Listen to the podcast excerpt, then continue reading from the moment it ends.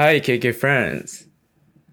いや、ここ最近ちょっとトロントの天気がなんか荒れてて、今ちょうど買い物から帰ってきたんですけど、急に大雨降り出して、ちょっとびっしょびしょで帰ってきました。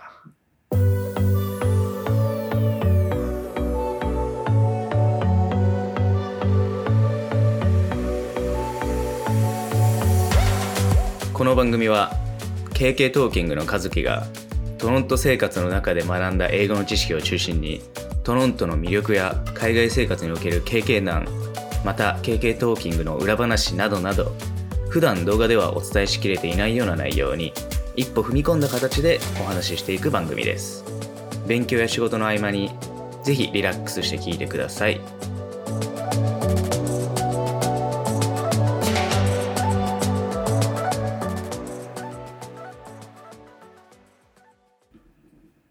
日本は梅雨が明けたって聞きました。トロントあんまり雨降らないんですけど、まあ、その影響か、なんか、そのスーパーとかコンビニにあんま傘売ってないんですよね。なんか売っててもすごい柄のついたやつだったりとか、なんかその日本のコンビニに置いてあるような透明の傘とか全然売ってないんですよ。しかもこっちのやつ1個2000円とかするんで気軽に買えないという。なんで急に雨が降ってきたらもう走って帰るとかいつもしてますね。で、今回なんですけど、あのーよく普段から日本で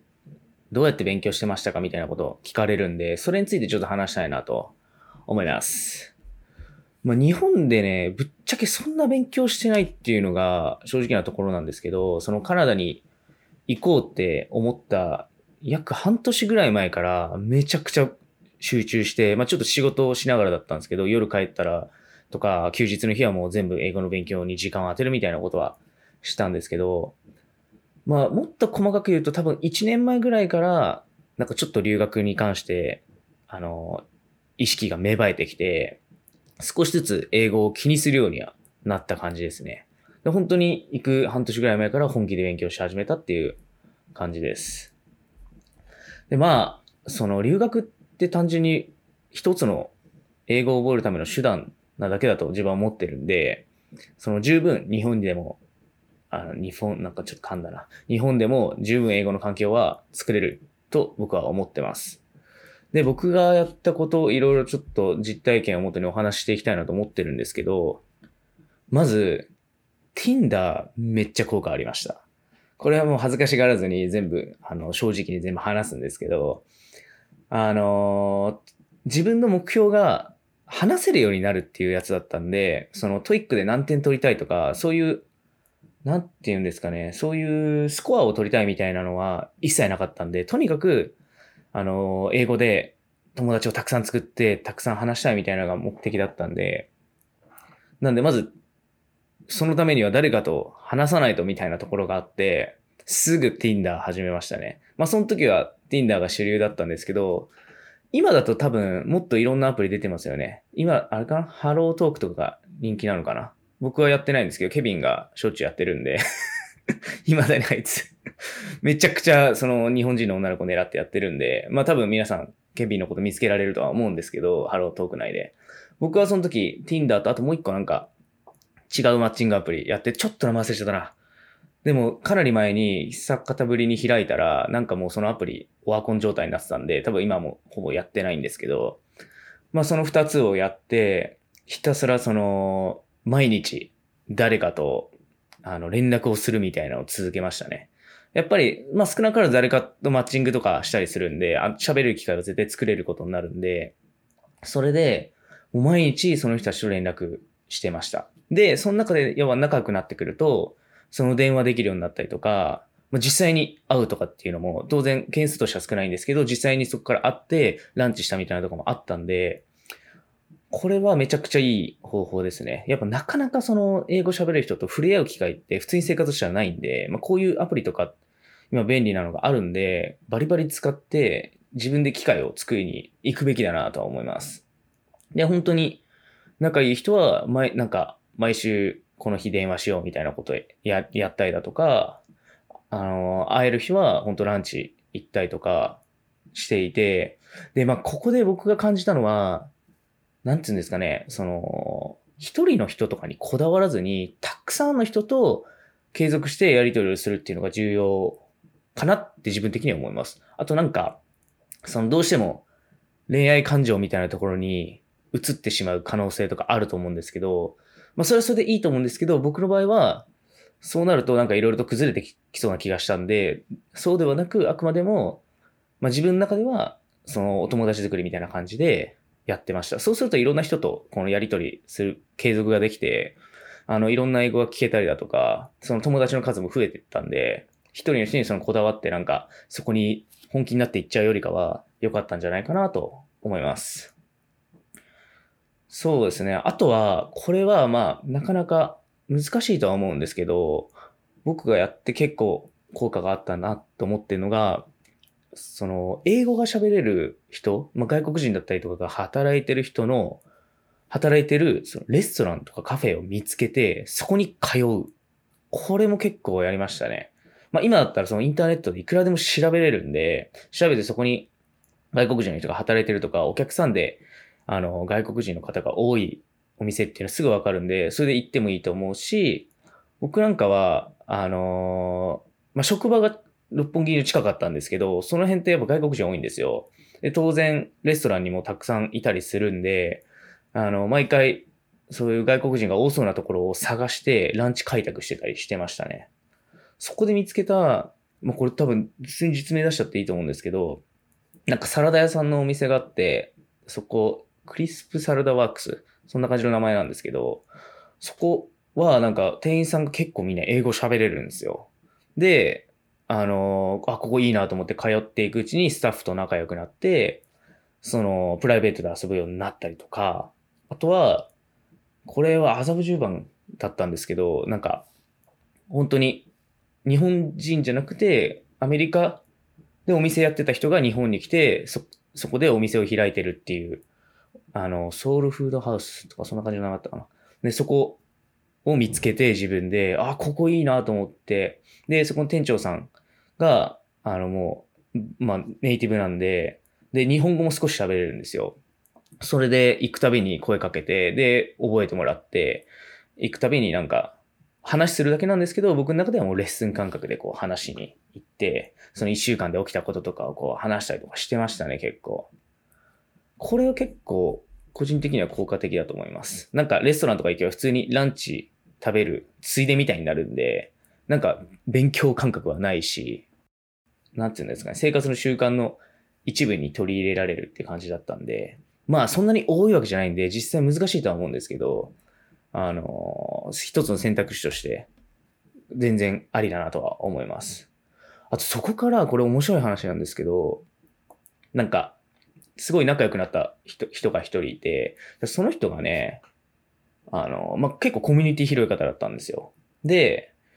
なんかキリスト教かなんかに入ってるんですよね。で、僕はあんま宗教とかあんまよくわかんないんで、あの気にしたことなかったんですけど、で、その、団体があって、遊んでるから、毎週この日にカフェで遊んだりしてるから来ないかって言われて、それで遊びに行ったら、そこにめちゃくちゃ英語の影響の人が大量にいて、で、毎週毎週、そのみんなで遊ぶような機会を作れたってこともありました。これめちゃくちゃ良かったですよ。で、まあ当然なんか、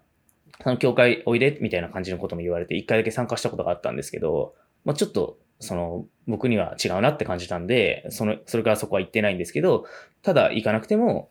普通に話すだけで、その、友達になってくれたんで、あれはすごい機会でしたね。まあ、実際行動してたのはそんな感じで、で、あとなん、なんていうんですか、その、基礎とか、なんか単語力だったり文法力だったりみたいなのも、その、やっていくうちに、やばい、足りてないなみたいなのってやっぱ気づいてくるんですよね。で、そこから、なんか、それらもやんないとあかんな、みたいになって、あのそういった、例えばなんか、話したりとか、まあ、外に出てか、話す機会を作るみたいな、以外に、基礎固めようみたいな感じで、あの、仕事終わった夜とかは、家で一人勉強してましたね。それも、ほぼ毎日フレンズ1エピソードは見てました。で、まあ、これに関しては、フレンズが僕は楽しいと思ってたんで、ネットフリックスでフレンズ毎毎回見てたんですけど、その場合によってフレンズ全然面白くないって感じる人もいると思うんですよ。で、これ結構重要だなと思ってるのが、面白くなかったら、それ見ない方がいいんですよね。うん、なんかみんながフレンズがいいと思ってるからやってるっていう感覚だけでやっちゃってると、あんまりその記憶に残んなかったりするんで、で、僕はその時なんかウォーキングデッドとかゲームオブスローンズめちゃくちゃハマってたんで、そのフレンズ見ないでそっち見る時もあったし、で、あんまりなんて言うんですかね、例えばウォーキングデッドとかって その日常に使う会話よりもちょっとコアな会話が出てきたりするんで、まあ友達とか人によっては、いや、ウォーキングデッドで英語勉強するのとか意味ないよとか言われるんですけど、少なからず、その見てる本人からすると楽しい、楽しく要は学べてるんで、そこでなんか、じゃあいいやってなるよりかは、楽しいって自分が感じてるもので僕は勉強した方が絶対いいと思うんで、なんで、そのネットフリックスとか YouTube とかで勉強する際は自分が楽しいと思ったやつにフォーカスしてやっ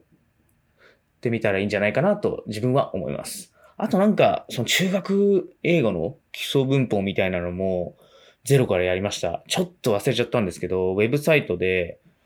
英語カフェみたいな、そんな感じの名前だったと思うんですけど、すご、なんか結構基礎が細かく解説されててめちゃくちゃ良かったっすね。まあそれでうわ、そういえばこんなルールあったなとか、刺激同士だったり、知覚同士だったりとか、もう全然忘れてたことがいきなりそういうので思い出してきて、あれはかなり効果的だったなと思います。あとは、そうですね、移動時間とかは全部ポッドキャスト聞いてました。あの、英語のポッドキャスト系のチャンネルめちゃくちゃ多いんで、そういうの聞いてましたね。で、今まで要は普通に邦楽とか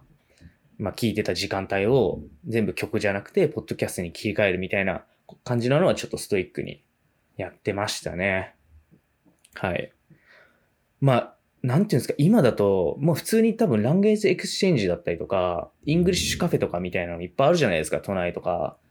あとはまあ、オンライン英会話とかも今ものすごい量出てきてるんで、で、多分だいぶ安くなってきてるんですよね。ちょっと昔の価格、あの、価格との比較はよくわかってないんですけど、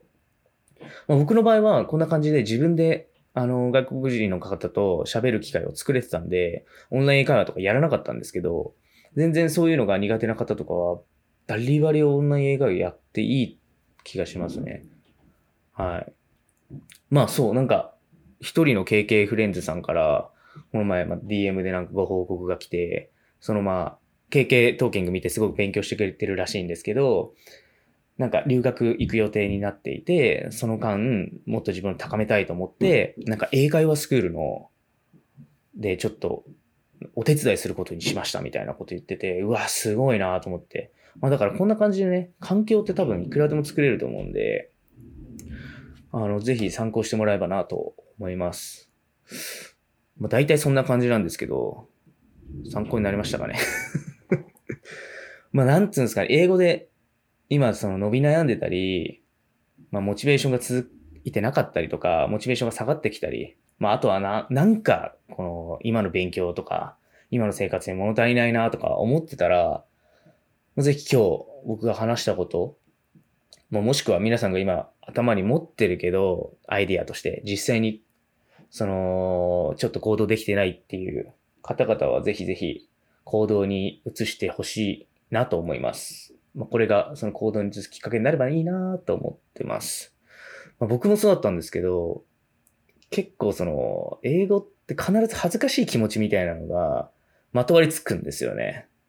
ただ、その恥ずかしいみたいな気持ち、一回殻を破れればすぐになれるんで、ぜひ挑戦してみてほしいなと思います。やっぱレストランとかに行くとかも相当最初ハードル高かったんですけど、面白いことは一回行き出すと、なんてことないんですよね。で、これが留学検討してる人、例えばこう、日本でこれを克服してしまえば、留学先でめちゃくちゃ一気にスタートダッシュ切れるんで、ぜひこれは英語の勉強うんぬんじゃなくて、その、なんか恥ずかしさを克服して行動するみたいなのはぜひやってほしいなと思います。やっぱり、たくさん留学生見てきたんですけど、あのー、パーティーとかで、あの、呼んだりとか僕もしたりしたことがあるんですけど、まあ、英語喋れないから私って言って、その、あんまり喋らない、喋れないみたいな人がいるんですよね。すごくそれもったいないなと思ってて、やっぱり、その中でも、あの、あんまり話せないなりに、ガーって話す友達とかもいて、そういう人たちの方がやっぱり、あの、成長が、成長してた気がするんで、ぜひそこは限界突破してもらいたいなと思います。それでは今日はこんな感じで終わりにしたいなと思います。また次回のエピソード楽しみにしてください。バイバーイ。